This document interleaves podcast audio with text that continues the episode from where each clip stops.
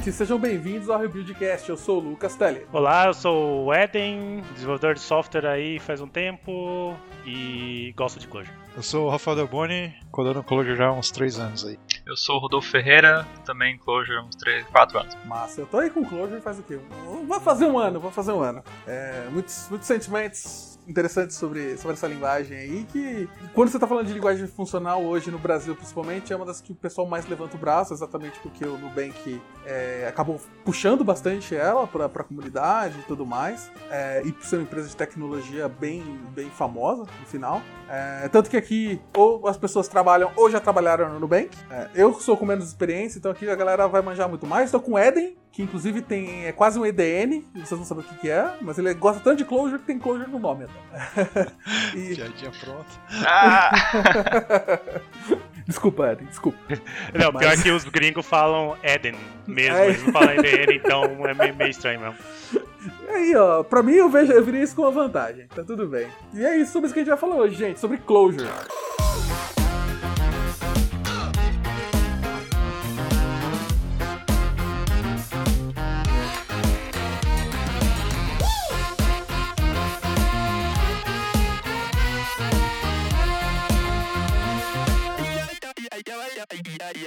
É, então, vamos começar falando o que, que é o Clojure, né? Vamos pra quem nunca. Tipo, provavelmente, se você tá ouvindo esse, podcast, a galera de tecnologia já ouviram falar, pelo menos. Mas o que, que é o Clojure? Quem vai sair Sky? TLDR. é, é um Lisp em Java, pronto.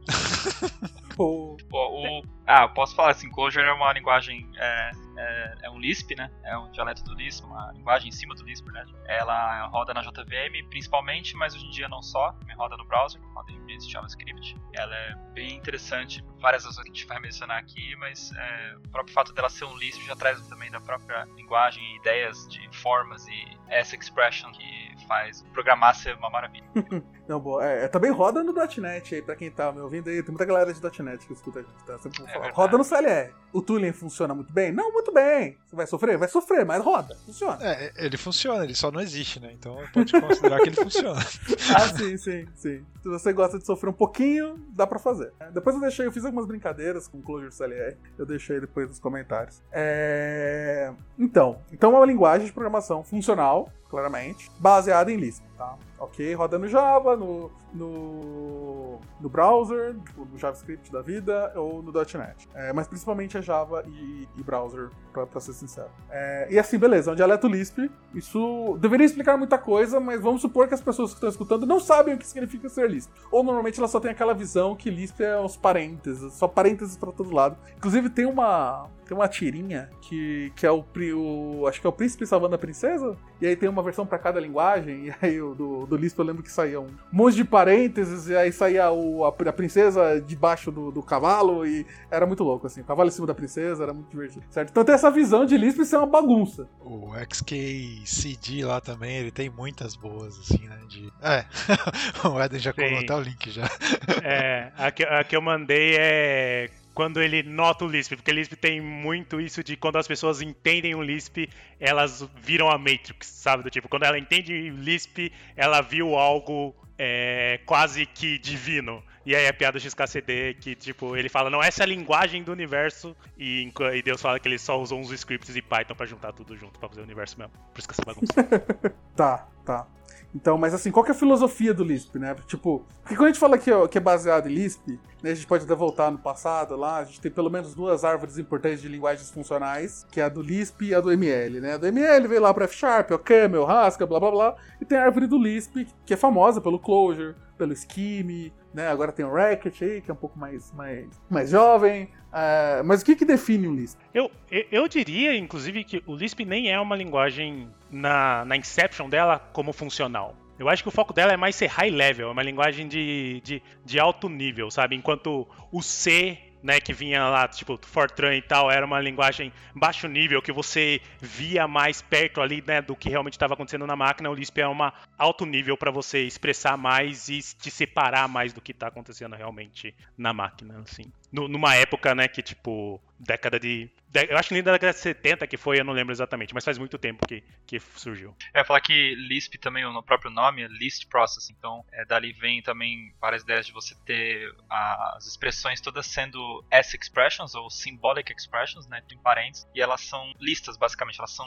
é, instruções que são compostas por elementos numa lista. Tudo, assim, tudo. Então, tudo você escreve dessa maneira e fica uma coisa muito mais uniforme, muito mais fácil de pensar sobre. Tanto que a sintaxe do Lisp ela é imediatamente reconhecível quando vê um Lisp, né? Clojure, seja com Lisp, vários consegue ver ali, puxa, isso aqui é um Lisp, não é... Isso é aquele tal do homo... como que é? Eu sempre esqueço como fala.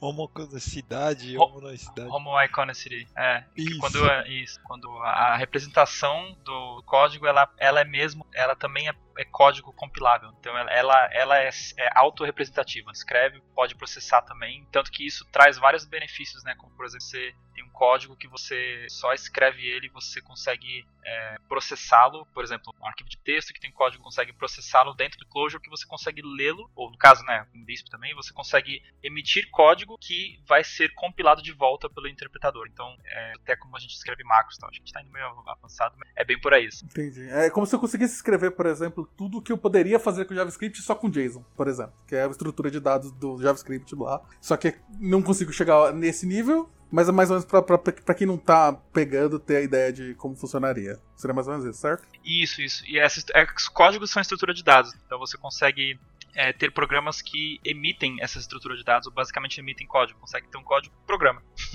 basicamente é isso que macros fazem, então. Hum, certo. Aí por isso que você falou de list processing e de até de do fato de que é, tem muitos parênteses, que é a piada do, do Lisp, é que, tipo, listas são, são, são, criadas com parênteses, né? Então, tipo, tu abre parênteses, coloca vários itens lá dentro, fecha parênteses. Aquilo, teoricamente, é uma lista, né? Mas isso é processado, é interpretado de uma forma específica pelo compilador quando ele está como código, certo? Exatamente. A posição interessa quando você processa com código, porque aí tem as convenções e tal, mas a primeira coisa é que a primeira, o primeiro item de uma lista é geralmente uma chamada procedure, ou o Eden falou, em alto nível, né? Então, no caso do Clojure são funções, mas você pode ter outras coisas até é, fora de um contexto de programação, você pode ter de, de, lógica, por exemplo, você pode ter, mas sim, por aí. Nice, nice. É. É, pelo que o Eden falou de ser alto nível, eu acho que faz sentido. Até porque é, o pessoal gosta de sofrer escrever imperativo orientação objeto. Algum dia aí no futuro. Recentemente a galera descobriu que a galera do funcional era basicamente isso, a gente escrevia código em alto nível para resolver problemas em vez de ficar sofrendo. E aí acharam que era uma boa ideia também copiar a gente. É, e, e, isso, isso que, eu, que eu ia falar também, né? Que a gente falando, ah, Lisp é alto nível. Ah, mas tem um monte de linguagem alto nível. Só que Lisp é alto nível antes de ser cool ser alto nível. Eu, tipo, eu, eu dei uma roubada aqui, entrei no, no Wikipedia, ela primeiro apareceu em 58. Então, tipo, ela é muito antiga. Então, do tipo, hoje em dia a gente sempre fala em linguagens alto, alto nível, só que Lisp fez isso há muito tempo. Sim, sim. E eu acho que isso é uma coisa interessante, até quando você olha para o passado, porque eu falei que Lisp e ML são os pais da programação funcional e da programação de alto nível como um todo. Eu não sei exatamente quanto ML foi criado, é, mas é, basicamente esse era o objetivo, né? Eu queria escrever código que resolvia problemas e não queria me importar com ah, precisa alocar uns ponteiros aqui, ver onde que aloca a memória, qual que é o se é, se é, se é Little Engine, ah, é muito fraco. O Delboni adora isso, tá? Mas, é, escrever software para resolver problemas, isso não é tão, tão legal, né? É, no dia a dia não é legal, mas como projeto de hobby é legal.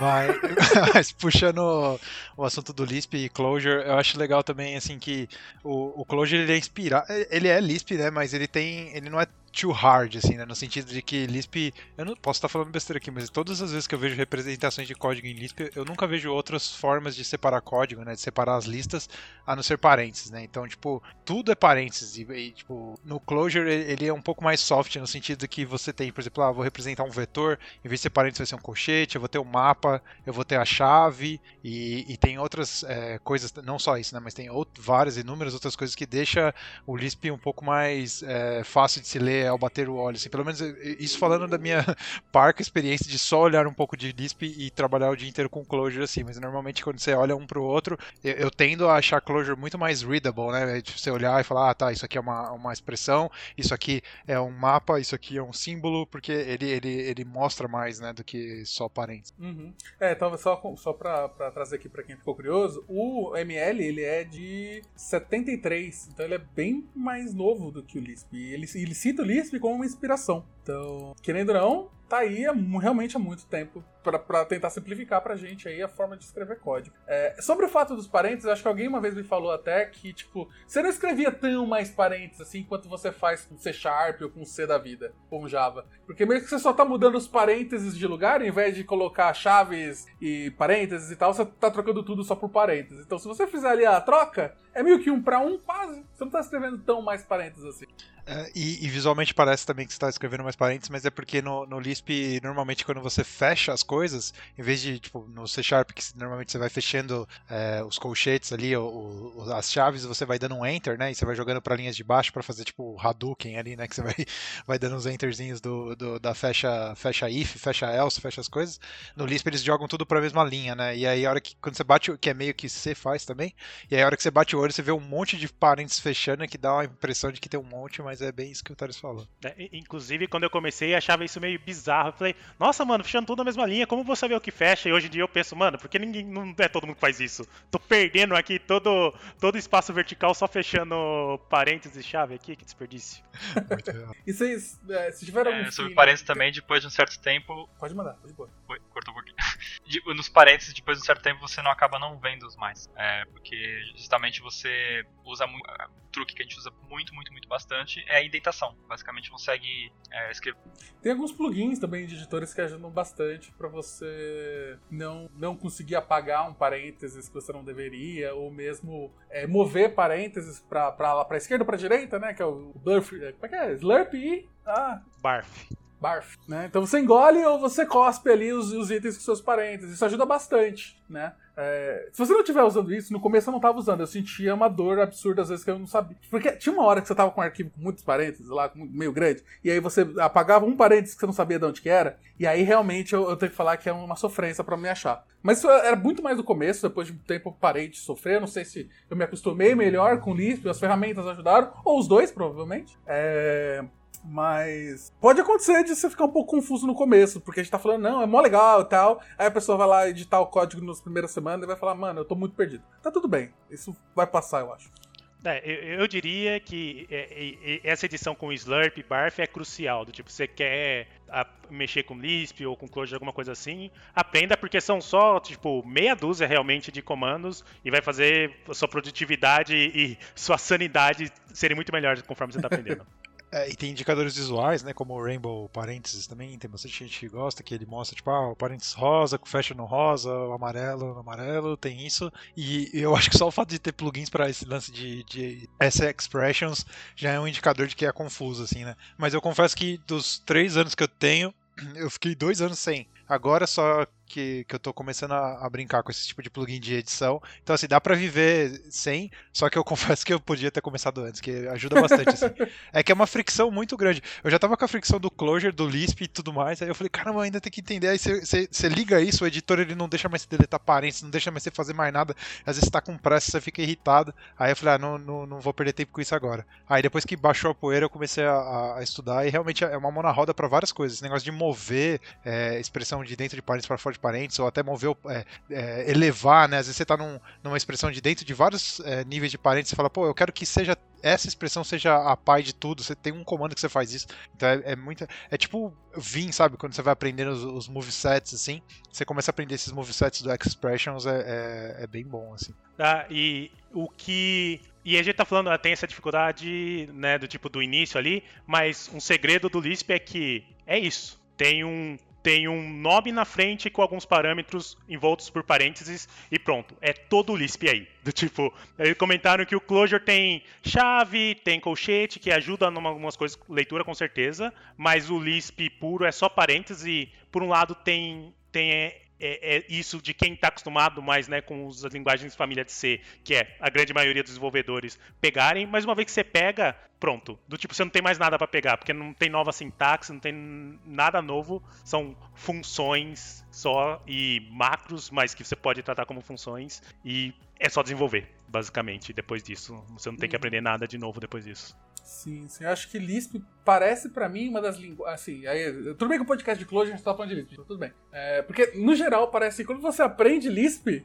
parece que qualquer dialeto é muito fácil de você pegar. É tipo, algumas coisas você tem que ver daquilo, de como funciona por baixo dos panos. É, a parte mais difícil provavelmente é onde você está rodando esse Lisp. Então, ah, se eu tô rodando no Java, aí eu preciso usar, aprender a page data ou alguma coisa muito específica dali, que talvez dê uma fricção. Mas em geral parece muito fácil. Você olha para um Lisp, para um Clojure, para um Scheme ou para um, sei lá, para um Racket, quando você já conhece um pouco de Lisp, parece muito fácil de você entender, certo? Eu acho que o mesmo vale para um Java, para um C++, para um, um C Sharp, mas é meio que o mesmo, é, é, mas eu acho que é mais poderoso. Tipo, é mais fácil de eu entender Lisps do que entender as outras linguagens. Não sei se você sentem o mesmo.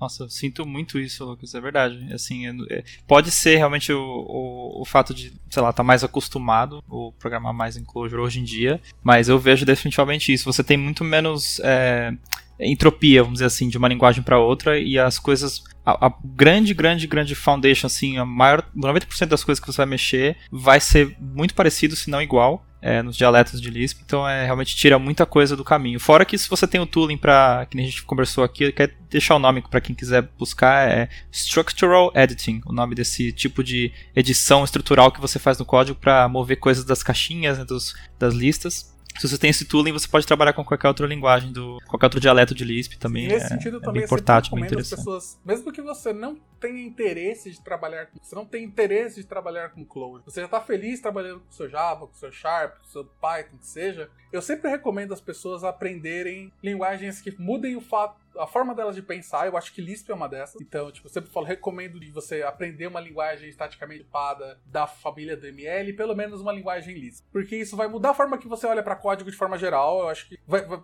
é aquele negócio. Se você já conhece inglês, e aí você fala, agora eu vou estudar inglês britânico, inglês canadense. É a mesma coisa que você está no C Sharp, você vai aprender Java. Você não vai mudar muito a sua forma de pensar ali. Provavelmente não vai mudar praticamente nada. Se você vai para um Lisp, você vai aprender Pode ser que tenha fricção, pode ser que você não goste no começo, mas eu recomendo que você passe disso e, e aprenda o, básico, pelo menos, para fazer as coisas, porque eu acho que isso é, é vai ser útil para você como desenvolvedor profissional até em outras linguagens. Boa. E, e, aproveitando também, acho que o assunto de Lisp aí, para fechar também um pouco, é, tem uma avalanche de linguagens de script e, e linguagens de programação que estão surgindo, acho que nos últimos anos, e, e, últimos eu digo tipo dois anos atrás aí, alguma coisa assim, é, de linguagens que estão se tornando muito populares que são escritas em Lisps, né? Então, tipo, vou falar alguns exemplos aqui, por exemplo, uma que eu uso bastante é Fennel, que é um Lisp que transpila para Lua, tem Genet, que é um Lisp que roda em cima da, sei lá, da, do C ali, né? Você consegue consegue teropar muito bem com C. É, tem High, HY, tem Guile. É, esse dia eu tava lendo sobre Carp, que é um Lisp que transpila para C. Tem um Clojure Rust. Então, assim, tá, tá, tá uma, um boom muito grande né, de, de linguagens em Lisp. E eu acho que isso justifica muito tudo isso que a gente falou agora. Né? Sim, acho que sim. Mas acho que uh, eu recomendaria para quem tá escutando a gente, ainda mais pelo tema do podcast, para aprender em cima de Clojure. Eu acho que tem bastante material. É, é fácil, de, é relativamente fácil de rodar. Você não tem que se preocupar com compilação e tal. Eu acho é, começar olhando para Clojure como Lisp eu acho interessante. Talvez Scheme, eu acho Scheme mó legal, mas talvez seja um pouco assustador porque ele não tem quase nada. É, mas por mim eu acho que é uma boa. O que vocês acham? Eu acho que o tooling é, do Clojure é muito bom para começar, né? Ele é muito parecido com o que eles têm hoje de linguagem moderna em orientação objeto ou sei lá JavaScript, né? Você tem um cara que faz é, package managing, ele tem roda a aplicação para você. Então eu acho que ele tira toda essa fricção de tooling, ele já te dá uma coisa muito fácil de começar, né? Eu não sei como é Lisp, mas a, as coisas que são muito antigas tendem a ter um tooling mais quadrado ou não ter features que a gente está acostumado em linguagens mais modernas, né? Então isso tudo você tem de graça no, no Clojure. Ou você pega Emacs, que é o pai para todos os Lisps, inclusive é escrito em Lisp. Então, tipo, vai ter tudo lá para você. Uh. Fun fact, que eu acabei de lembrar. A Naughty Dog usa Lisp como script em vários jogos dela. Então, se você jogou Uncharted, The Last of Us, Provavelmente tem bastante Lisp rodando ali debaixo dos panos. Crash também? Crash também? É, o primeiro começou com Crash. É, outro fun fact que eu descobri aleatoriamente uma vez, os scripts de, da AI do Age of Empires, o 2 pelo menos, também é um dialeto de Lisp que eles mesmos criaram lá. Que nice, viu? Então, é, exatamente, acho que pela facilidade de você conseguir fazer o. É, interpretar o Lisp acaba ajudando bastante nisso. Por isso que você acaba vendo, basicamente, ou, a galera usa ou Lisp ou Lua. Lua é por causa de ser um, um, um script de engine muito leve, extremamente leve. Tanto que, fun fact, Lua não tem nem um, um, um sistema completo de expressões regulares, porque um sistema completo de expressões regulares seria mais. Seria, eu ia falar mais maior, gente, desculpa. Seria maior do que o próprio compilador do Lua. E aí a gente tem o Fennel, que você junta tudo numa coisa só e só felicidade.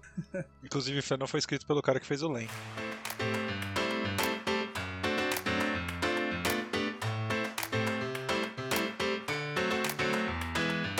É, então, beleza. É, aí a gente tem, um, tem uma, uma, parte da pauta aqui, colocada pelo Rafael Delboni, sobre, falando sobre Data Driven e EDN. Né? Pra quem não entendeu a piadinha que a gente falou no começo do nome do Eden, com EDN, e todo esse rolê de Data Driven. O que vocês têm a dizer sobre isso? Ah, eu, eu gosto muito de uma. Eu vou lembrar a palestra, mas uma das palestras que o Rich menciona, que o Rich Hick, o criador da linguagem do Clojure, ele menciona que ele fez uma linguagem para a indústria e é uma linguagem que para programadores resolvendo problemas reais assim então o que eu queria dizer eu acho com isso que é, tentando não ficar muito no nível acadêmico e experimental tá, das coisas e realmente fazer uma coisa ali e uma das coisas que vem com isso é que, como programadores, nós movemos move data around. Né? Muitas das coisas que a gente faz é mover dados de um lugar para outro. Então, por que não embrace isso e fazer uma das coisas mais é, é, constructs da linguagem mesmo lidar com dados. E dados eu digo, né, dados ali de é, pequena escala, né, ou dados que cabem em memória, mas também é, é pensando em dados como, por exemplo, stream de dados vindo, né, você poder processar eles em paralelo, tudo,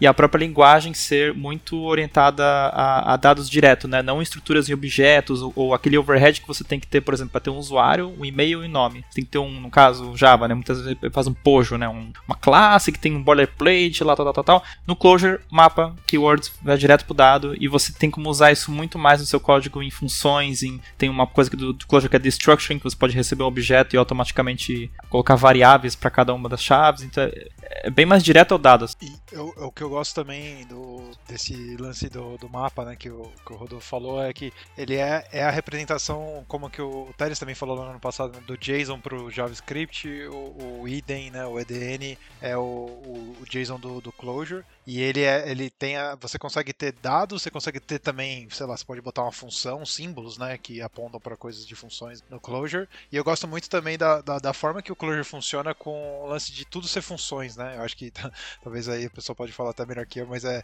é quando você está lendo um dado, você está lendo um mapa, por exemplo, né? Então ele tem a chave e valor. É, o, a, e o mapa, né? Você tem um mapa, você tem a chave e o valor. O mapa é uma função, a chave é uma função e o valor é uma função. E é muito maluco que se você pegar a função que é o valor e aplicar como primeiro argumento o, a chave, ele, ele, ele acha né, dentro do mapa. Né? Então, se você pega um mapa e passa uma chave para ele como um argumento, ele vai te retornar um valor. Então, é, tudo é função. Então, isso é muito fácil de você aplicar ali no, na hora que você está lendo o dado. Né? Você consegue brincar bastante com isso. Assim. É, você vai falar que, para quem não, não, tá, não tá. não conhece todos os termos, a gente está falando de mapas. O mapa é como se fosse um dicionário, é um par de chave e valor de alguma coisa, vários pares de chave e valor. É, então tem esse rolê que se você faz, chama o, a keyword, que é a sua chave. Pode ser uma keyword, pode ser qualquer coisa, né? Se você chama a sua chave como função em cima do seu mapa, você retorna o, a, o valor respectivo daquele dicionário, da, daquela chave para lá. Ou vice-versa, pode chamar o mapa no, no é, no, na sua chave. Eu costumo falar que Clojure é tipo o JavaScript do funcional, assim, nesse sentido. Porque tudo funciona. Vai dar certo. Confia. É, só vai. só vai. E aí, por mais. E realmente, né? Do, o Clojure não é uma coisa muito. É bem prática, mas até isso, se pensar o que é uma função matematicamente, é um mapeamento de valores, né? De, de um valor para outro, né? Isso que é uma função. Função não é uma computação, é só um mapeamento entre valores, né? Então, do tipo, até essa ideia de tipo, o mapa no Clojure ser uma função, já teve várias vezes que, tipo, as pessoas estavam usando algo que eu tinha feito como uma função, mas por trás era eu só tinha criado o mapa porque era a maneira mais natural de expressar aquilo lá, o que mostra muito dessa data-driven, porque, tipo, o Lisp sendo, né, o próprio código é uma estrutura de dados, é uma coisa bem do Lisp, mas o Clojure vai além porque não é só a linguagem, a comunidade tem uma visão data-driven de como fazer as coisas. Ah, alguém vai criar uma biblioteca para lidar com a HTTP, eles vão pensar de como que alguém pode passar uma estrutura de dados para falar o que eu preciso fazer. Ah, vou criar uma para lidar uma API para AWS, a mesma coisa. Como eu consigo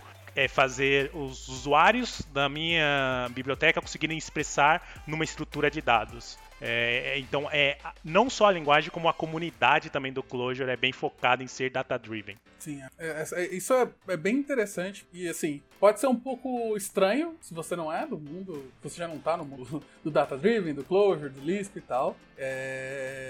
mas, assim, pode ser até daquele sentimento que você fala, não, gente, por quê? Mas vai com calma, aprende, dá uma olhada, experimenta, vale a pena. É da hora. Confia. É, e dá pra você ir muito longe, tipo, muito longe com listas e mapas, que é o equivalente a dicionário em Clojure. Do tipo, às vezes pessoas que não mexem com Clojure, não dá para ter uma noção do quão longe você consegue ir só com essas duas coisas no Clojure. Dá pra você fazer muita coisa realmente útil e sólida só com isso. Porque uma coisa que a gente nem comentou, mas que eu acho que é um dos grandes chamarizes do Clojure, todas as estruturas de dados são imutáveis, que faz é, é difícil para quem nunca mexeu, mas aumenta em muito a utilidade e a segurança de você usar essas estruturas. É, e muito interessante isso que você mencionou, Eden, porque o, o lance de serem imutáveis, é, às vezes tem também um, em outras linguagens você tem um, um, uma perform, um penalty, né, de você ter as estruturas mutáveis elas serem duplicadas ou pelo menos demorar muito para replicá-las na,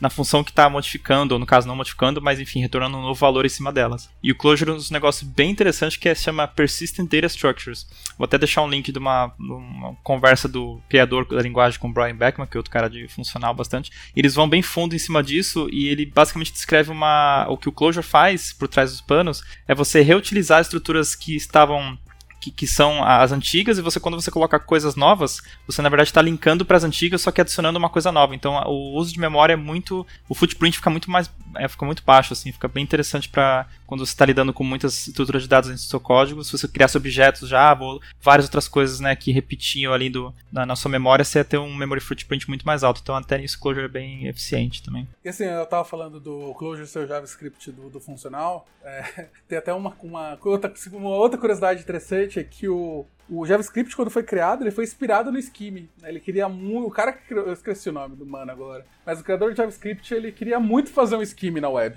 A ideia dele é que. O Crockford? Você, se não. fosse. Isso, eu não lembro. Mas se fosse porque ele queria, hoje você estaria escrevendo o Lisp, ia ser, sei lá, Lisp Script, ou alguma coisa assim. Né? Só que na época, como o Java era muito famoso, eles falaram, ô, oh, dá uma mudada disso aí, porque né, não, não tá parecido com o que a galera gosta de codar. E aí ele deixou ele mais Java-like, né? Mas se você olhar lá no fundo, algumas coisas é, do, do, do, JavaScript, você vai pensar, mas não parece que esse negócio de e classes é um negócio que era pra tá aí, não, dá muito problema, e realmente não era. Né? Todo esquema de dicionários e os objetos do JavaScript têm um par muito parecido aí com, com, com os mapas de, de Lisp e coisas do tipo.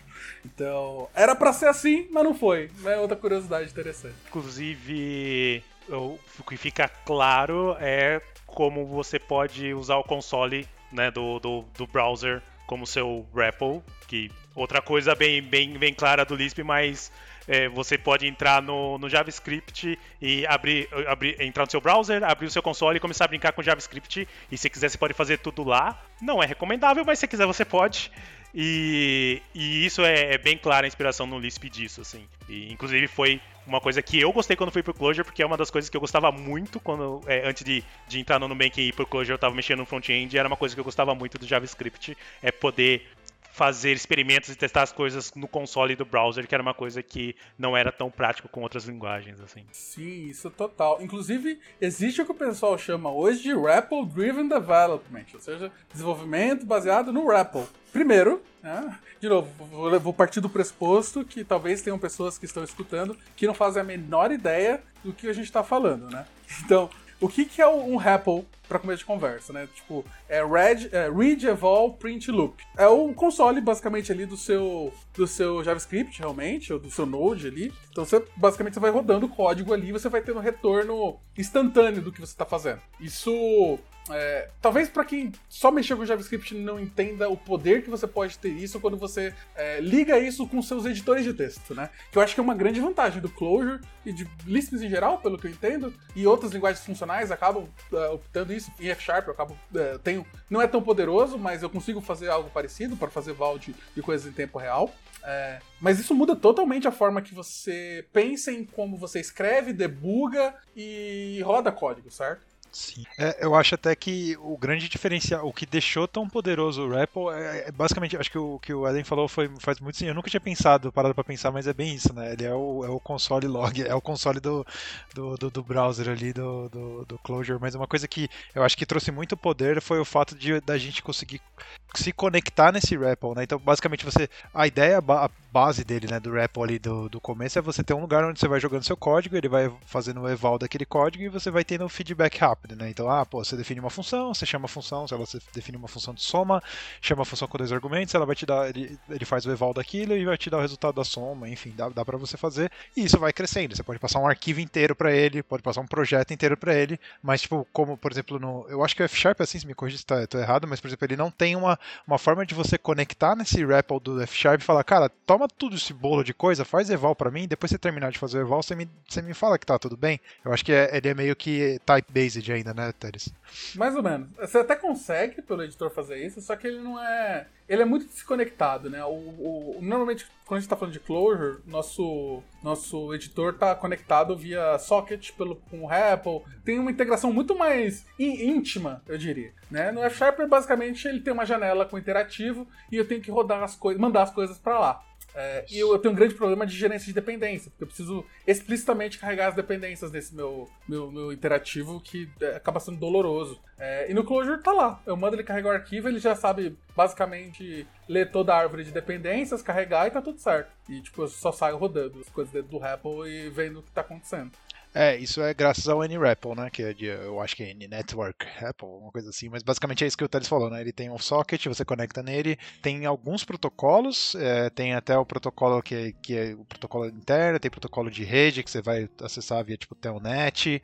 E aí com isso você tem essa facility que é você conectar seu editor nesse REPL e você mandar comandos, né? E aí tem padrões de, de, de formas de pacotes de, de, de, se comunicar com esse, esse REPL remoto, aonde você vai falar falar, cara, faz o eval desse projeto, dá um refresh nesse namespace, faz, roda esses testes para mim, e aí você tem um poder muito grande, assim, né? Acho que, mas é, tipo, que, que é o grande diferencial, né? De você estar tá ali com um cara que tá fazendo o eval de tudo que você tá, faz... você tá pedindo, te dando feedback rápido, e, e não só isso, ele, te, ele pode dar facilities do tipo documentação, você pode pedir para o REPL te devolver, pode pedir é, localização da definição daquela função, então você pode dar um go to definition é, por causa, né, baked pelo seu REPL, você pode ter putz, cara, é, é, muito poderoso, né? Rodar testes, achar testes, achar definições, é, e, e, até autocomplete agora tem uma versão do Cider que é um cara que é tipo um superset do NREPL, que ele tem até autocomplete, ele consegue te devolver autocomplete de, das funções que já estão carregadas no REPL. Né? Então, além de, da, do eval básico do código, ainda você tem muita, muitas facilidades ali que o, que o REPL pode te dar. É, inclusive, tem, eu acho que desde a versão 1.10 do Clojure, tem o PREPL, que é do próprio Clojure, que você pode subir um REPL é, passando uma configuração da JVM para o Clojure. Na hora que você vai subir, você passa uma configuração da JVM e ele vai deixar uma porta aberta para você para você conectar e conseguir mexer com o REPL. Não tem NREPL, nada disso, então é um REPL que puro é menos poderoso, mas tá lá. Qualquer qualquer qualquer aplicação que você tem em Clojure, você pode só passar isso antes de você subir ela e vai estar aberta aquela porta para você interagir e modificar uma aplicação que está rodando, se você quiser interagir e fazer alguma coisa com isso. E todas essas questões, tipo do do NREPL, uma, eu quando eu mexia com JavaScript, eu tentava olhar, sabe, o que o linter faz, é, o é, ESLint da vida, JSLint e tal, e era sempre meio maluco, eu não conseguia entender direito o que rolava, porque parecia que era uma coisa fora, separada né, do, do próprio JavaScript. Enquanto o REPL e, e Clojure, eu, minha experiência com Clojure, não sei se os outros Lisps, eu imagino que deve ser a mesma coisa, porque é uma característica bem de Lisp. Tipo, é muito mais fácil entender porque essa capacidade já é da própria linguagem. São, são só algumas funções e algum, algumas coisas que eles criam para você não ter que fazer tudo isso na mão, mas se você quiser, você pode ler o código lá e fazer isso, tá nas suas mãos lá na própria linguagem, no próprio REPL. Você não precisaria criar nada de fora, criar, sabe, do tipo um, um parse por fora, nada disso. Do tipo, a própria linguagem dá todo o poder que você precisa para fazer essas coisas. É, bem interessante. E é, é bem isso que eu, eu, vejo no Clojure também, que eles é, pegaram muito a noção de ler o código e executar. Isso é literalmente parte de um programa Clojure, como o Eden falou, né? Tipo, Isso está literalmente lá no, no bytecode do, do, do, Clojure. Então, o, REPL é uma maneira de você conseguir acessar isso é, né, de uma maneira com feedback mais, mais rápido. E é interessante porque o Clojure define muito essa, essa coisa de ler e evaluar o código. Eu posso ler um código Clojure e, decidir não, eh, não fazer o evaluate dele, né? o eval, o E no caso do REPL. Eu posso vê-lo como ele seria é, executado. Eu posso executar, dali eu posso ter de, de, volta uma data structure que eu posso executar de novo, caso seja uma forma válida para um código, ou não. Então é bem por aí. Você falou forma, né? E a gente falou um ah. pouco sobre algumas coisas parte do código, né? O que, que, são formas? Tá, eu já puxei aqui porque tá na pauta já. Justo. Bom, eu classificaria, não tenho muita é, base acadêmica para falar, mas eu diria que o que eu vejo, assim, formas são basicamente a, a estrutura do código, e no caso do Lisp é uma estrutura bem é, fácil de, de, de, entender, assim, você tem uma lista que tem dentro de, dela uma, um, uma lista, que no caso do Clojure você pode ter também vetores, que são uma, uma variação dali de lista, e aí dentro você tem um mapa, e aí daquele mapa você tem um outro parente, então você tem uma, uma certa estrutura e essas estruturas a gente chama de formas porque não necessariamente são listas, ou são pares, ou tuplas, elas podem ser qualquer uma dessas coisas. E quando você vê programa ou, ou lê um código Clojure, você basicamente está vendo as formas que, aqui, que que estão no código e essas formas vão dar uma definição semântica do que, que vai ser executado. Então, no caso de um let, o Clojure tem uma, essa instrução chamada let, você pode definir lá um let e aí você tem um vetor de basicamente pares de, de variáveis e valores. Ali é uma forma, então essa forma eu posso poder colocar ela, colocar mais coisa é, né, no final dela,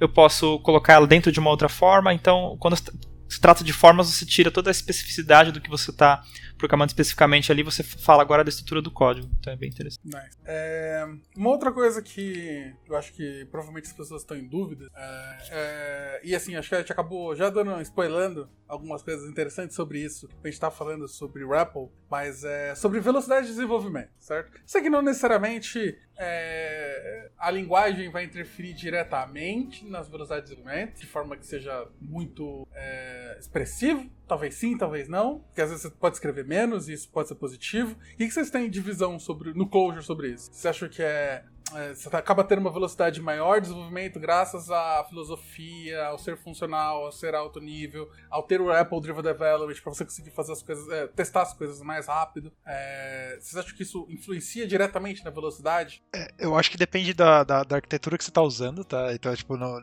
eu acho que você pode usar a linguagem de programação mais bonita do mundo, você pode fazer um código horrível que vai ficar horrível, vai dificultar para desenvolver e vai ser lento, mas é, tentando tirar tudo isso de fora, né? Não, não pensando dessa forma, pensando só em Clojure. Eu, eu pessoalmente acho muito rápido. Eu gosto muito de fazer rascunho, tipo, ah, eu tô com uma ideia de uma lógica aqui, mas eu não sei direito usar essa função, usar esse tipo de coisa no Clojure, eu quero brincar um pouco com isso, então normalmente eu abro a doc do, do Clojure, jogo no, começo a fazer val no meu REPL ali rapidinho e vou fazendo testes rápidos ali para ver se aquela ideia minha funciona. Depois eu vou jogar e escrevo um teste unitário, que é muito rápido de fazer, é uma função no Clojure, né? Uma função dentro de uma função, você vai fazer um, uma função de definição de teste, uma função de é isso ou não é, e aí você chama a função que você escreveu e, e faz algum teste ali rapidinho, eu volto e, e vou fazendo. Então, e, isso para mim, é, esse desenvolvimento para mim é muito rápido, né? Do, do, sair do zero, eu pô, não tenho a menor ideia de como fazer isso, pro rascunho, para ver funcionar, escrever o teste e botar para rodar, é, é, muito rápido em relação a outras linguagens que eu já trabalhei, né?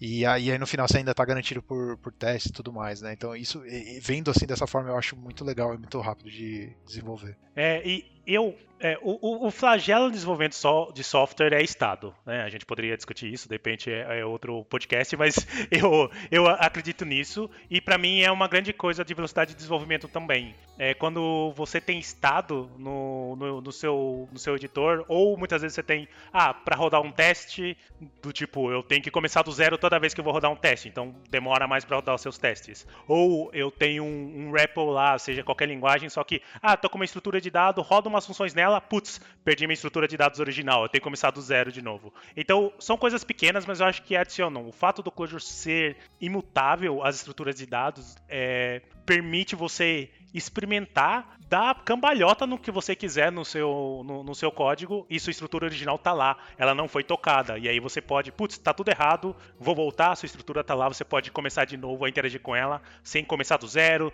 sem ter que, sem ter que esperar algum startup, porque é uma coisa que é, é, é, comum falar no Clojure sobre startup né, da JVM, que ela demora um pouco para startar, mas o, o segredo no, do, do Clojure é que você não precisa ficar startando, porque o fato das estruturas de dados serem imutáveis, e se você usar isso a seu favor, que o Delboni falou, você pode não usar isso e aí você não vai ter nenhuma vantagem, mas se você usar isso a seu favor, é, a sua produtividade pode melhorar nisso e muitas vezes o que você acaba fazendo não é que você necessariamente faz as coisas mais rápido, mas, por exemplo, na hora de escrever teste ou testar coisas no REPL, você tem mais tempo para fazer isso, e dá mais confiança por, por ser imutável, e aí, como um todo, você tem mais velocidade porque você tem mais segurança no código que você está fazendo. Pelo menos é assim para mim, eu tenho segurança no código que eu estou fazendo e é isso que me dá produtividade, mais do que qualquer coisa que eu realmente estou escrevendo. A segurança é um grande ponto disso. Nossa, sininho embaixo que o Eden falou, realmente é a segurança de poder saber que é aquilo que vai rolar quando o código executar, porque eu acabei de executar e vi a prova disso sendo verdade.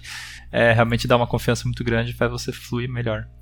Sim, eu também, concordo totalmente. A fricção é pouca, né, de fazer as coisas, inclusive. Então, tipo, acaba sendo fácil realmente rascunhar e tal. É, é mas aí, já que você falou da, da JVM, eu fico, fico, curioso com outra coisa, né? Que talvez seja algo que, para quem trabalha com Java, ou talvez até interop com CLR, porque pelo que eu vi é relativamente parecido. É, CLR é de Common Language Runtime, gente, é o .NET, basicamente. É, ou mesmo JavaScript, né? Como é que funciona o interop? Ele é ele é bom, ele é um negócio meio doloroso, ele é algo tipo que você quer evitar o máximo possível, é algo que você não tem como evitar. É, como que tá hoje em dia para lidar com isso? Tipo, quanto que eu tenho que conhecer, inclusive, da onde está rodando o Clojure para escrever código Clojure?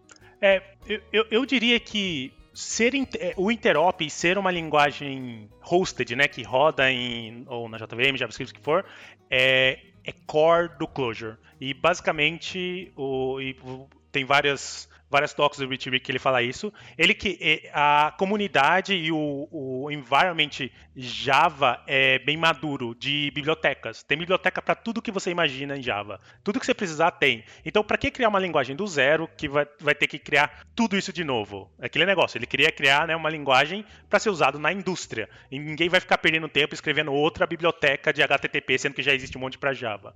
Então, eu diria que se você está fazendo as coisas do zero, digamos, ah, acabei de pegar Clojure e não quero usar nenhuma biblioteca, você vai precisar fazer bastante interop, porque é assim que você vai fazer a, a, Vou criar um servidor HTTP ou preciso ter um cliente HTTP, você vai usar as coisas básicas do, do Java. Na realidade, obviamente, você vai usar uma biblioteca já Clojure que já encapsula isso, então você não precisa saber muito e ter que lidar muito com interop, mas quando você precisa, eu pessoalmente acho fácil, mas você tem que ter conhecimento do que você está mexendo. Então, se for usar uma classe, um package, alguma coisa Java, você tem que conhecer aquilo lá para saber o que você está fazendo. Mas o interop é bem, é bem fácil de fazer. As, as, as funções e macros que basicamente que o Clojure tem para lidar com o interop são bem convenientes. E eu já tive que lidar algumas vezes com o interop sempre foi tranquilo para mim. E eu tô longe de ser uma pessoa muito experiente de Java. Eu mexia bem pouco e eu consegui, sabe, entre Javadocs e, e, as macros que o Clojure dá, eu achei bem fácil fazer interop. Eu tenho mais experiência com interop e com Java, eu não tenho muita experiência com JavaScript, pra falar a verdade. É um tapa no Javadocs e um tapa no REPL, né? Mas eu, eu, eu acho. Eu, é, é, eu, concordo muito com o que o, que Adam falou, e, e assim, é, é, é fácil, tem coisas que são bem straightforward, quando você está mexendo com funções estáticas, que você não tem estado compartilhado, essas coisas é, é bem fácil de entender, mas a hora que você começa a entrar naquilo de, puxa, tem uma classe, eu, eu instanciei a classe, e aí eu pego essa classe e eu chamo um método dela, é, é, é feio, eu acho que é de propósito até ser feio, porque não, não, não é para você ficar usando muito aquilo, ou você tem que enrolar aquilo em, em funções mais, mais, mais é, no paradigma do closure ali, né, funcional, é, e aí tem também a partir de hora que você está mexendo com interceptors e, e interceptors não nada a ver. Você está mexendo com interfaces ou é, instanciar classe, aí você tem o Reify, tem o proxy, então ele tem várias formas de fazer a mesma coisa. Depende do caso, você vai usar um porque é mais rápido, vai ter outro que vai ter mais funcionalidade, só que é um pouco mais lento, que é uma assinatura mais velha. E aí a, você vai ler é, exemplo na internet, sempre dá um pouco de confusão por isso, assim, né? Que tem várias formas de fazer aquela tipo de integração. Mas em geral eu, acho que é bem straightforward, assim, né? Só, só usar, olhar JavaDocs, entender ali o, o, objeto, né, a classe, ver as funções que ele tem e aí chamar elas assim. É, problemas que eu tive que eu lembro foram muito mais relacionados a, até o que é, é, reforçando o que o Eden falou ali com o estado, porque né, é Java, então ele tem um estado ali compartilhado e você vai fazer, às vezes você vai mexer e aí pô ele ele salva aquilo na memória e você fala para ele copiar e aí você copiou aquilo e você manda deletar, ele deleta o que você copiou e a referência daquilo, e aí você fala, mas não queria fazer aquilo. mas, mas enfim, é, eu acho que foram os problemas. Mas assim, integração mesmo dá para fazer. Acho que eu nunca não consegui fazer nenhum tipo de integração, assim. Até, mas é, é isso, né? Os maiores problemas que eu tive acho que foram esses. Assim. Boa, é, eu tive. Minha maior experiência com, com Interop foi mais com CLR, porque eu tava fazendo uns projetinhos aí com Monogame, que é uma engine de jogos com, CL, com, com, CL, com Clojure CLR, e basicamente não tem nada pronto. Então, tipo, eu tive que fazer o Interop. Eu, eu senti um pouco sofrido no sentido que, tipo, se eu não conhecesse muito bem aonde está rodando o .NET, eu teria sofrido bastante, eu acho. É, se eu não conhecesse o runtime e como fazer as coisas. É, mas no fim deu certo. Tipo, com um pouco de Google, o mantenedor no, no Gitter me ajudou bastante, inclusive. É, inclusive, eu fiz um clone de Flappy Bird com o Monogame e Clojure CLR. Então, se você não conhece o Monogame, vou deixar um link num podcast aqui de Monogame também que a gente gravou há um tempo atrás. É... E é isso. A dúvida que eu acabo tendo, que eu não experimentei, é se eu tenho uma lib que ela foi feita que, sei lá, o, o pessoal usa no, no Java, no, no JVM. Provavelmente ela não vai ser, transparente para usar em outros runtimes, né? Tipo no JavaScript ou no ou que seja no CLR mesmo. É, não, não é transparente. O código Clojure você consegue compartilhar, mas o código que é interop ele é específico. E para entrar muito, mas tem maneiras de você escrever um código. Você pode ter uma base que tem código que é pro front lá JavaScript, código que é pro back que é Java e tem código que é compartilhado entre os dois e tem como ser falado, tipo, ah, se você tiver é, compilando isso aqui pro JavaScript, né, é isso aqui que você tem que fazer, se estiver compilando pro Java é isso aqui, mas aí quando você está indo no negócio mais avançado, você está querendo entrar realmente ter código completamente compartilhado, ele tem algumas coisas para isso, mas se você usa Java, é, tem que estar tá na JVM, não tem muito como você fugir disso. O que muitas bibliotecas fazem é abstrair isso para você, do tipo, ela, se você tiver na JVM, ela usa Java, se ela tiver no JavaScript, ela usa o JavaScript lá e você só está usando aquela biblioteca. É, e, e, é o, e, é o, segredo, né? Do tipo, você deu uma sorte, você foi pro CLR. Eu não conheço muita gente que, que, que usa Clojure no, no, no, CLR, então com certeza vai ter essa mais dificuldade. Na JVM, é, normalmente você está querendo fazer algo diferente. E você está querendo querendo realmente fazer algo que ninguém mais fez ou querendo fazer de uma maneira diferente. Porque se você só está querendo resolver um problema, provavelmente tem uma biblioteca que, que em Clojure que abstrai para você a biblioteca Java. Total, inclusive está crescendo cada dia, né? Acho que isso é muito legal. A comunidade de Clojure está, acho que muito, muito, muito em cres... numa crescente muito grande, assim. E é, quanto mais você vê, é, é fácil de você pegar é, repositórios antigos que faziam interops pesados em Java e você conseguir substituir. Isso aconteceu recentemente comigo. Tinha um putz interop com uma lib Java lá, e aí eu dei uma pesquisada, achei já um wrapper e putz, você arranca muito código só para usar essa, esse wrapper, né? É, isso é, é muito legal, assim, a crescente. E esse lance de, de ter várias, várias, é, é, várias, né, tipo, entre CLJ e CLJS, né, que é o Clojure Script e o Clojure normal, é muito legal, né? Você tem um arquivo que você consegue definir no arquivo, né, que é o CLJ, é o CLJC, eu acho, né? E aí você consegue fazer ifs, né? Ah, é, e se você está na runtime do Java, chama essa lib de data, e se você está na do, do, JavaScript, chama essa lib de, de data aqui também, né? Então, tipo, ele faz, e aí o, por baixo dos panos ali rolam uns Dark Magic que faz a seleção para você, isso é bem legal.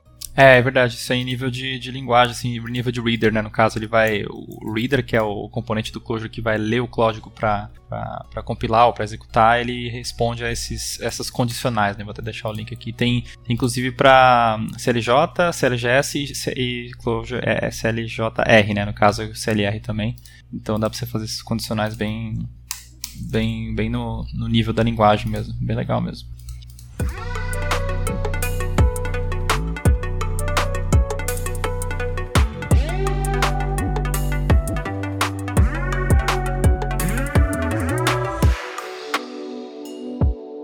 Muito bom. A gente está aqui há bastante tempo passando, fazendo bastante carinho no Clojure. Uh, eu queria um pouco mais, né, de carinho. Eu queria que vocês me falassem um pouco do tipo, o que, que para vocês é o que mais faz brilhar o Clojure. Provavelmente a gente já falou aqui, mas dá aquela pincelada. E para provar que aqui não tem fanboy, eu quero que a gente também, cada um, pelo menos fale as coisas que acha que não brilha tanto, ou que podia ser melhor, ou que dói, né? Então, por favor.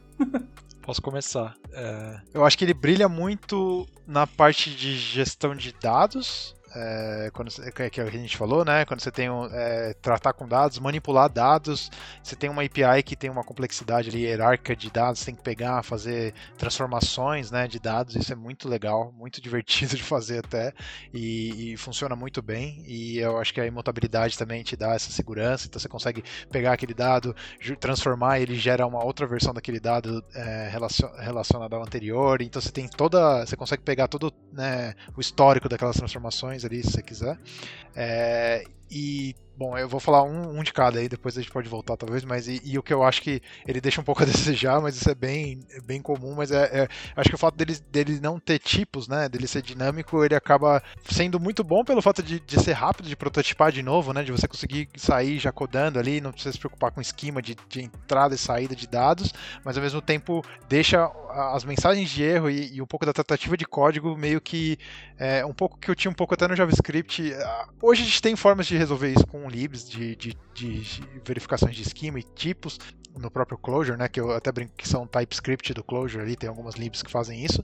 Mas se você tentar ir é, puramente só com Clojure, você acaba tendo um código um pouco defensivo, né? Depois, deixa eu verificar se esse argumento ele é um tipo inteiro ou é um tipo string, e aí você faz, acaba fazendo condicionais para ver, né? Se aquilo, como era bem antes do TypeScript ali, né? Ver se aquele argumento é aquilo que você espera. E aí isso também acaba acarretando também um pouco na, na, nas mensagens de erro, né? Você acaba tendo ali umas mensagens de erro em runtime não tão declarativas, então ela, você acaba. É, para quem está começando é um pouco mais confuso, né? Para você saber onde está o problema, e aí é, acho que uma, as duas coisas estão um pouco ligadas aí nesse ponto. Esses são os pontos que eu tenho. Boa, uma coisa que eu ia falar, é, acho que bons pontos que vocês trouxeram já, mas uma coisa que eu prefiro pensar onde eu usaria Clojure e onde eu não usaria Clojure. Então, no caso, usaria Clojure é, onde, eu, onde eu ando usando faz um tempo já, que são aplicações, vamos dizer assim, é, é, enterprise applications, né, que seriam aplicações comerciais ou coisas até de, de, de, passatempo assim, de código, mas que usa muito coisas de, de passar data structures around, né, fazer algumas coisas assim. É, por exemplo, em outros contextos bem mais específicos, como é, fazer queries ou transformação de dados é uma coisa que eu não vejo muita coisa sendo feita ainda. Isso é também questão de lib, né? Não é só da linguagem em si, mas é questão da, do ecossistema mesmo, das coisas que estão prontas hoje, da interop até com coisas que já estão escritas em outras linguagens para fazer data engineering, por exemplo. É, eu vejo que ele está muito fraco. Machine learning, por exemplo, AI, embora tenha algumas pessoas querendo é, melhorar nesse espaço também. E uma outra coisa, mas que não é só em questão de closure, mas qualquer linguagem que tenha um alto nível assim, é, seria é, é, aplicações embarcadas, né? Alguma coisa que precisa de muito mais contato com bare bones ali. É, já ia usar alguma coisa como, como Rust ou como até C mesmo para algumas é, coisas. E também talvez alguma coisa que precise mais, não, não necessariamente embarcado, mas muito contato com bare metal mesmo, assim. E é só por causa do fato do Clojure estar tá em cima de uma... É, ele tá alto nível no sentido de ele poder rodar em vários hosts runtimes, né? Mas não se compara a uma, um Go da vida, um assembly, assim, bem, bem performático para ser muito baixa latência, né? Então também não usaria Clojure para isso. É, o, o, que eu diria, a gente, a gente já fa falou bastante coisa né, do que eu acho que a gente gosta, mas uma coisa que eu acho que a gente não comentou é código multithread. O Clojure ele tem alguns primitivos para lidar com código multithread como é, atoms, references, é, agents, que são, é, são algumas das killing, features dele. Porque tem muita coisa do Clojure que são boas, mas eu acho que a adoção que ele está tendo e muitas da, das empresas que estão pegando não usariam se não fosse isso. Eu acho que isso realmente é o que faz no final, tipo, a empresa economizar dinheiro, sabe? Porque menos problemas acontecem. A gente sabe quanto, tipo, muitos bugs podem acontecer por por, por código mesmo que você está escrevendo, um ser humano fazendo cagada, mas quando você tá entra no código multithread, erros vão acontecer, não importa quão bom é a pessoa que está fazendo aquilo, e ele tem algumas desde o código do, das estruturas de dados serem imutáveis e dos usos primitivos que ele tem para lidar com com código multithread são, são fantásticos para você evitar bugs e realmente algumas classes de bugs, se você usa esses primitivos, elas não existem no Clojure. É código é, é código concorrente. Sempre pode dar, sempre pode dar bug, você sempre pode achar problema. Mas algumas classes não existem por essas facilidades que ele, que, que ele, que ele dá. Então, você usando, sabe, fazer um web service, alguma coisa assim com Clojure, que obviamente usa muito disso, é muito bom e de coisas que, que não são tão legais, como eles falaram das mensagens de erro. É uma coisa muito comum, se você procurar Clojure, é uma das principais coisas que as pessoas falam que não gostam, principalmente gente nova, que eu já lidei muito, é um problema. E, e tipo, é, é aquilo lá. Quando você tem experiência já com Clojure, você consegue achar porque o erro está lá. Do tipo, o que, que aconteceu de errado está na mensagem de erro. O problema é que ela é gigantesca e ela fala tudo para você, todo o caminho que deu errado, e você só queria saber que você esqueceu dois pontos em algum lugar ou alguma coisa desse tipo. Era uma keyword, você passou um símbolo, qualquer coisa desse tipo. Então é uma coisa que definitivamente poderia melhorar principalmente para pessoas novas, do tipo de ajudar elas mais, né, aonde e achar aquele problema. E e algumas das coisas que são vantagens podem ser desvantagens também. Então, o, que o Delboni comentou que o mapa closure é, pode ser uma função ou pode ser um mapa. O keyword do Clojure pode ser, pode ser uma keyword ou pode ser um, pode ser um mapa. É, quer dizer, desculpa, pode ser uma keyword pode ser usado como função também. Isso é bom e isso é ruim, porque ela pode ser duas coisas. E, e você deveria ou não. Então, do tipo, isso faz parte da linguagem do Clojure, é idiomático você usar isso, mas pode ser um problema dependendo de como você está usando. Às vezes você tem que tomar uma decisão que, de repente, não tem por que você tomar essa decisão, mas você tem que tomar lá para você escolher, ah, é mapa primeiro, é keyword primeiro ou usa a função get. É, principalmente quem é novo na linguagem, do tipo, às vezes fica sem saber quando usar cada coisa.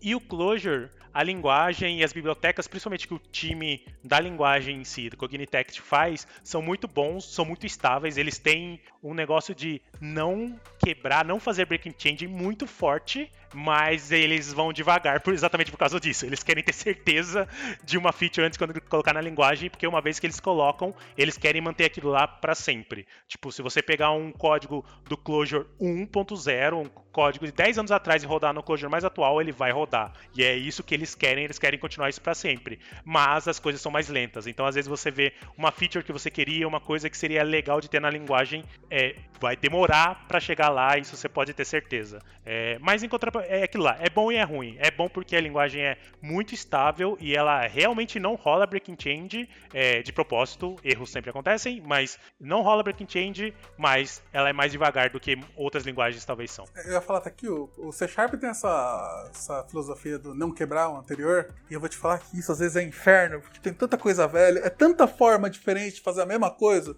é, e tem evoluído rápido. Então eu não sei, eu acho que talvez ir devagar nesse sentido é uma coisa boa agora. porque eu vejo as coisas indo, talvez, ficando muito complexas, principalmente de novo, para quem tá começando. Porque você tem muitas formas de fazer a mesma coisa. É, então talvez seja uma vantagem. Sim, e, e, e um, uma das coisas do, de Clojure e Lisp em geral, né, com macros, você pode fazer. Se, ah, putz, aquilo lá que eles estão fazendo na linguagem eu queria ter, você pode fazer. Tudo que o time que cuida do Clojure está fazendo, você também pode fazer se você, se você quiser. É porque, obviamente, é muito melhor ter algo da linguagem sem você uhum. criar, mas isso tá, tá lá na sua mão para para você fazer se você quiser. Sim. Inclusive, vou até colocar isso como uma das coisas que eu acho muito massa, que é, é mais do meu lado nerd, e eu sei que, tipo, usar demais esse tipo de coisa a médio e longo prazo, talvez você entre num caos, né? E isso não precisa nem ser de closure para saber. Para quem coda um C, um C++ com macro sabe como é que é. Mas é, eu acho muito maneiro a ideia de macro. Tipo, o fato de você escrever um código que vai escrever um outro código que vai ser interpretado. É, isso, para mim, é uma mágica incrível. É como se você tivesse poder sobre o que o compilador tá fazendo. Você tem, teoricamente. É, eu acho isso muito foda. É, eu acho que é uma das linguagens mais poderosas, Lisp em geral, né? Até eu acho que tá Scheme tem, é, de conseguir fazer esse tipo de coisa, né? É, metaprogramação em geral. De...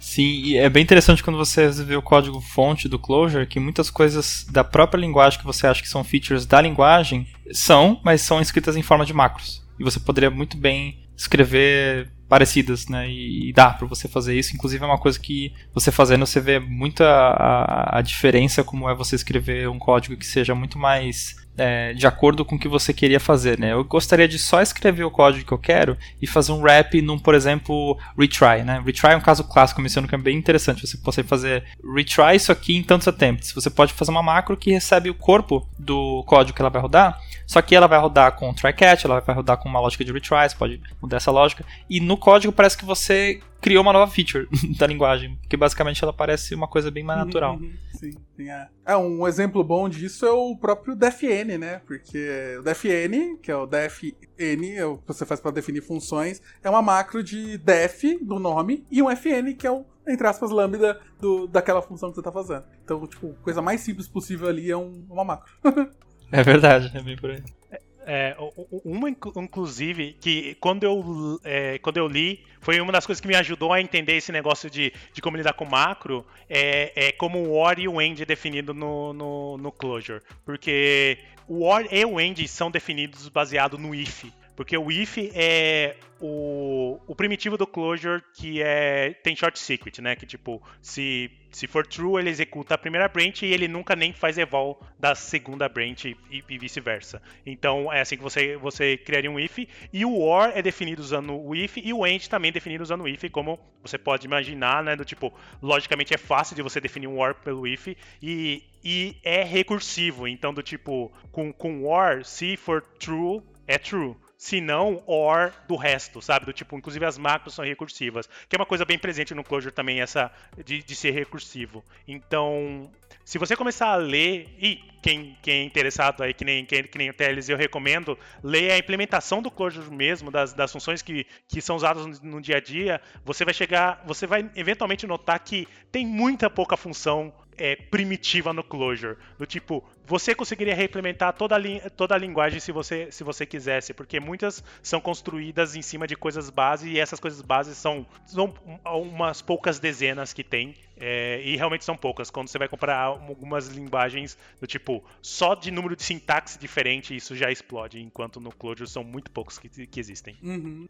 Em geral, eu sinto que é uma linguagem muito. Depois que você passa da, da, do, da barreira de ser uma coisa diferente do que você está acostumado, muito fácil de você entender entender, aprender e sair escrevendo código. Tipo, eu sinto que é muito fácil. Isso é um outro ponto positivo que eu diria também. É, o flow, eu acho o desenvolvimento é muito positivo. Como eu falei, eu tava fazendo um joguinho lá com Monogame, com Clojure CLR, que é um ambiente muito doloroso. É, e eu consegui, fazendo interop, fazendo wrapper das coisas, né? Porque as coisas de OO, de C Sharp e tal. Fui fazendo wrap e escrevendo o código do jogo. Eu fiz toda uma rotina lá de alteração de estado muito rápido. Tipo, em um, dois dias já tava funcionando. E eu acho que o flow geral de desenvolvimento é muito bom, né? De, até de escrever código e rodar código. Né? E mesmo com um ferramental mais, tipo, menor qualidade que eu tava, eu ainda me senti muito produtivo, né? É... Um segundo ponto agora, as coisas que...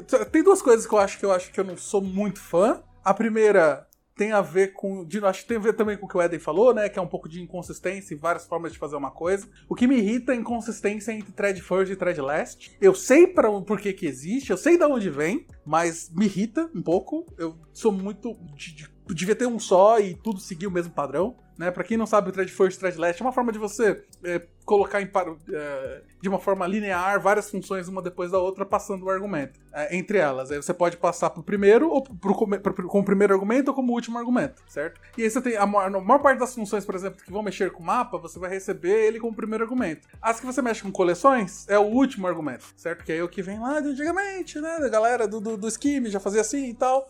E isso, para mim, é uma coisa que me irrita um pouco, assim, no sentido de, tipo, eu nunca consigo, sem olhar a doc, saber se vai ser thread first ou thread last as coisas. Uh, e é claro, eu sou beat de, de, de tipagem estática, eu sinto realmente falta. Eu prefiro de forma geral. É, até tava olhando, tem o Typed Closure, só que ele tá muito estranho, não consegui fazer ele rodar. É, eu vi alguns outros Lisps com tipagem estática que o Racket tem e eu achei que já dava um grau muito bom. É, eu não sou muito fã do, de, não, de, de, linguagens dinâmicas em geral e eu sinto falta do. Eu sinto falta, eu sinto falta de, de ter o compilador me avisando e me ajudando tanto em refatoração e evolução de código. A gente tem o, o spec, tem o esquema, mas são coisas que rodam mais de runtime. Eu realmente gosto de coisas em compile time para me dar esse feedback. Talvez seja algo muito pessoal, mas é algo que eu sinto falta. Né? Provavelmente é algo que a gente nunca vai ter é, oficialmente, mas é algo que, que eu gostaria de ver um dia. É...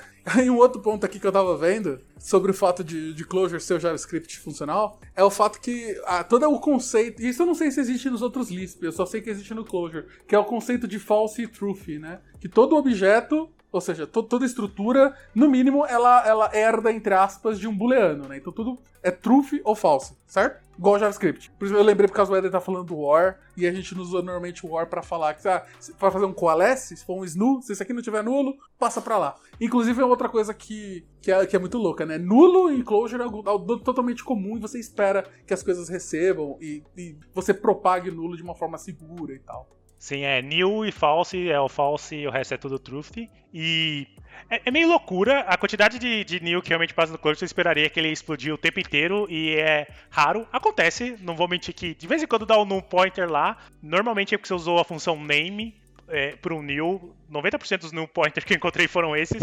Então, se um dia você estiver mexendo com o Clojure via a função name, tome cuidado. Mas, é, não sei, eu acho engraçado quanto que esse, eles chamam de new punning, né? Que é de tipo você assumir que pode ter new e, e quando você recebe new, você retorna new, essas coisas, e funciona bem no Clojure. E, e uma coisa que eu ia comentar para você, Teles, você que gosta de, de tipado, o, tem o Clojure Together, né? Que é um. Uma, eu acho que é uma fundação que dá com Clojure, que eles têm um. É, todo quarter eles, eles é, dão dinheiro para projetos open source de Clojure, para basicamente ajudar eles. E nesse quarter de 2021, um deles foi o Tapet Clojure. Olha só. Então, talvez alguma coisa vai, vai aparecer aí para você. Me empolgo.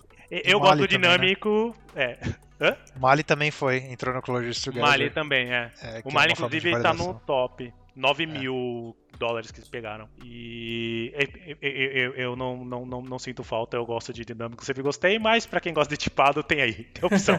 Sim, só fazer um vero fix, assim, que eu falei que era tipo JavaScript, JavaScript é um pouco mais louco, né? Então, se você passa zero, zero é false. Né? Falso é falso, null é falso, undefined é falso. É, acho que lista vazia é falsa, não lembro agora, mas acho que não. É, no closure é só new e falso, que é falso. então. Tem uma palestra muito boa que eu vou deixar o link, recomendo. É, ele fala bastante coisa que você não esperaria que fosse verdade sobre JavaScript e outras coisas também, mas aí é. é engraçado. muito bom, muito bom.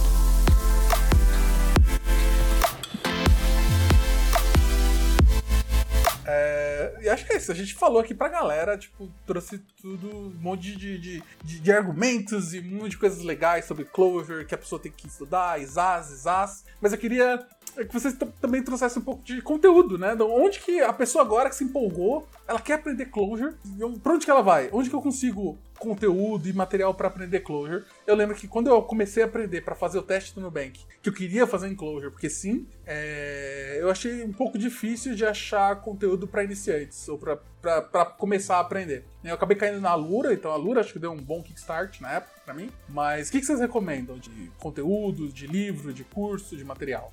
É, eu tenho um, é preciso saber inglês, mas foi o que eu usei para quando eu fui entrar no Nubank para aprender né, e quando eu fui fazer precisava ser em Clojure e eu conheço várias pessoas que entraram no Nubank e aprenderam com isso também, que é o Clojure for the Brave and True. É, mandei o, o, link aí e tipo foi o, ele e algumas pesquisas no Google mais mais específicas que eu usei para aprender Clojure e eu acho que tipo sinceramente eu acho que você pode se você sabe inglês usa ele faz tudo isso e depois disso você aí você tem que eh, ter um projetinho, ter alguma coisa mais estruturada que você quer fazer para você começar a aprender mais. Mas para aprender o básico do Clojure, eu, eu acho que não tem nada melhor, sinceramente, se você sabe inglês. Nossa, total. Mais um aí pro Brave True é, do, do Clojure. Legal que ele é free também, né? Se você quiser ajudar o autor, você pode comprar a versão Kindle, PDF e tudo mais, mas tem a versão HTML que é free. É, é, é bem isso, né? Você tem um inglês, ele é bem didático e ele é bem engraçado também. Ele não é uma coisa séria, assim. Ele tem uma, tem uma parada que ele, ele usa, uma música da Lady Gaga para explicar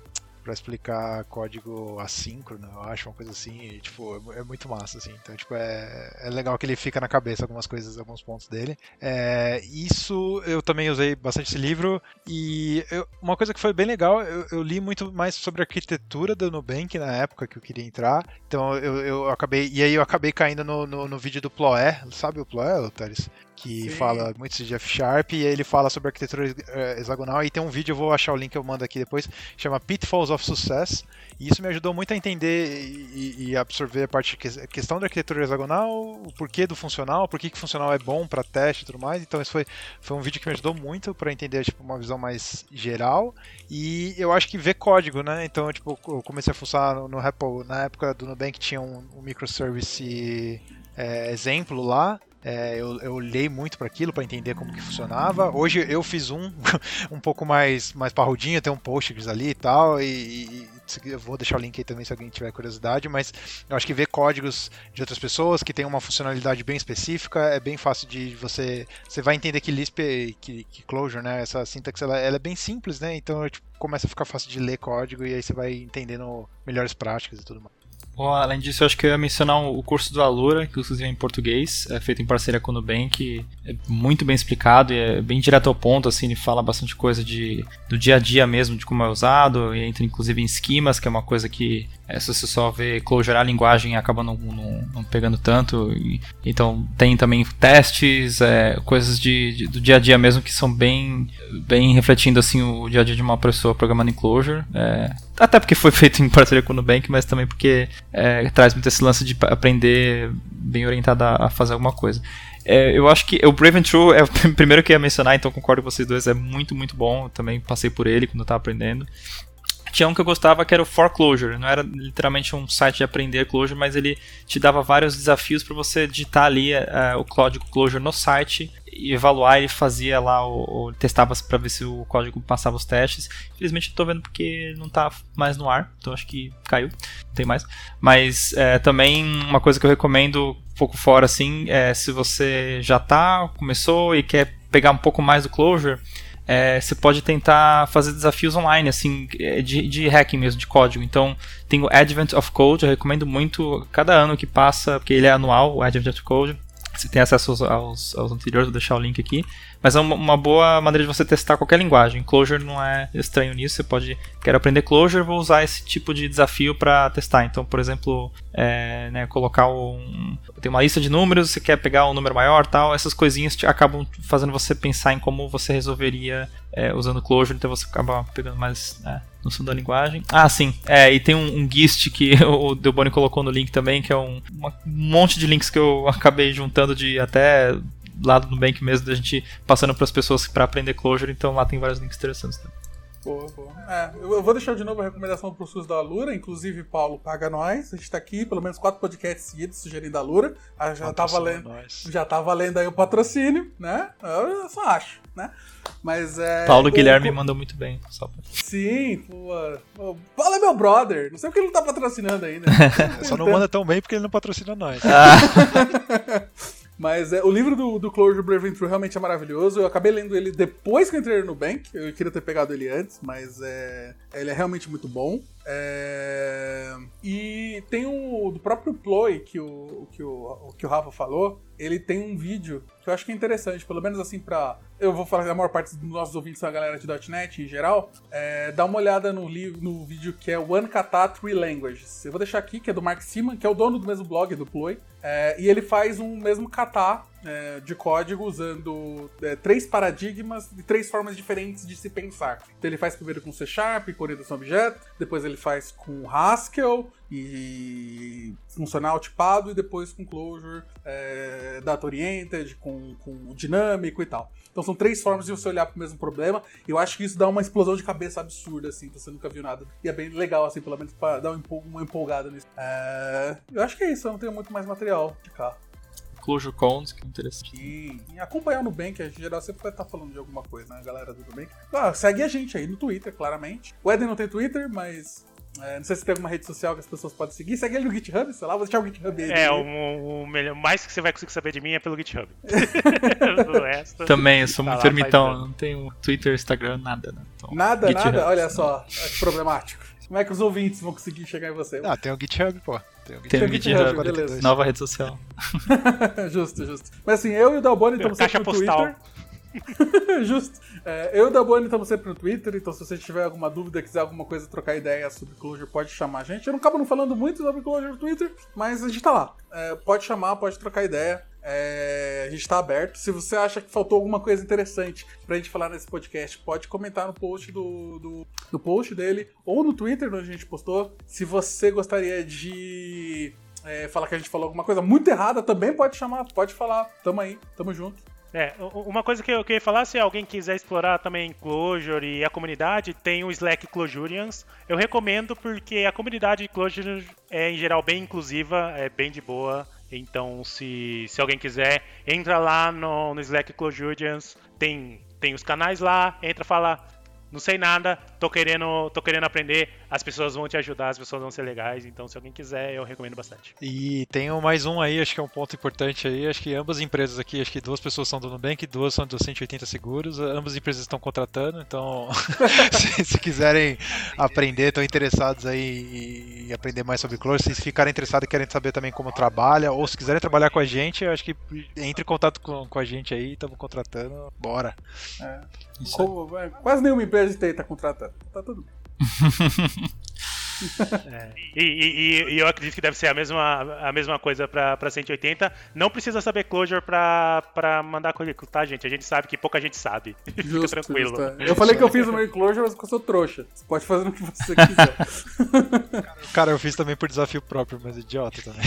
É assim, né? Quando eu fiz, eu tava com um sentimento e falei, será que eu quero trampar com isso aqui? Aí eu pelo menos vou fazer o teste com isso aqui pra ver melhor. Daí eu falei, não, positivo, achei, achei divertido na época. Então, é... Mas não precisa, gente, tá tudo bem. Acho que é até a minoria, provavelmente, de testes que a gente recebe lá em Cloud. Então, só mandar. Boa. Não mais nada mais. Muito obrigado para quem ficou até aqui, para quem escutou a gente. Muito obrigado para todos os convidados. É... Eu acho que é isso, gente. Valeu. Falou. Falou, obrigado. Tchau, tchau. Obrigado. Valeu.